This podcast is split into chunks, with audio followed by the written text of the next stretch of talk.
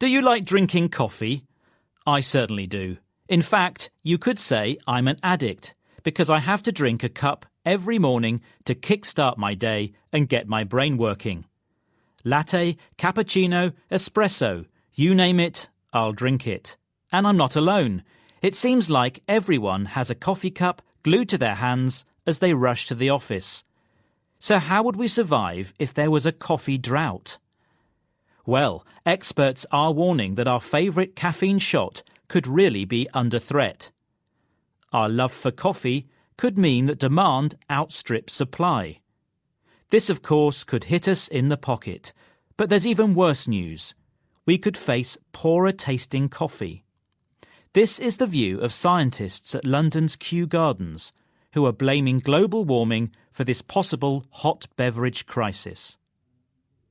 Demand for coffee has certainly increased as people have become more affluent. Consumption has doubled in the last 35 years. Last year, 9.5 billion kilos were consumed. But as we drink more, the areas where coffee is grown is predicted to shrink. The International Coffee Organization says that bean production in Southeast Asia, for example, will decrease by 70% by 2050.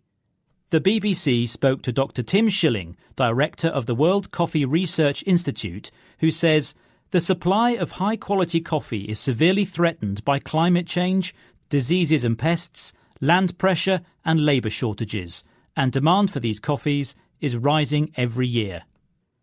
This is a sobering thought for those of us who rely on a caffeine fix every day, but more worrying for people who work in the industry. Coffee provides a livelihood for about 16% of Ethiopia's population. And across the globe, extreme weather events are proving a challenge to coffee growers in places such as Brazil and Vietnam. There is some hope.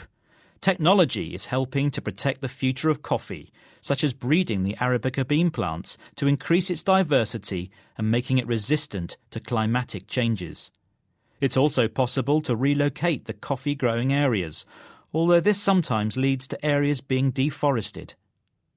Dr. Aaron Davis, coffee researcher at Kew, says there is the potential to mitigate some of the negatives and actually increase the coffee growing area by four and a half times compared with maintaining the status quo.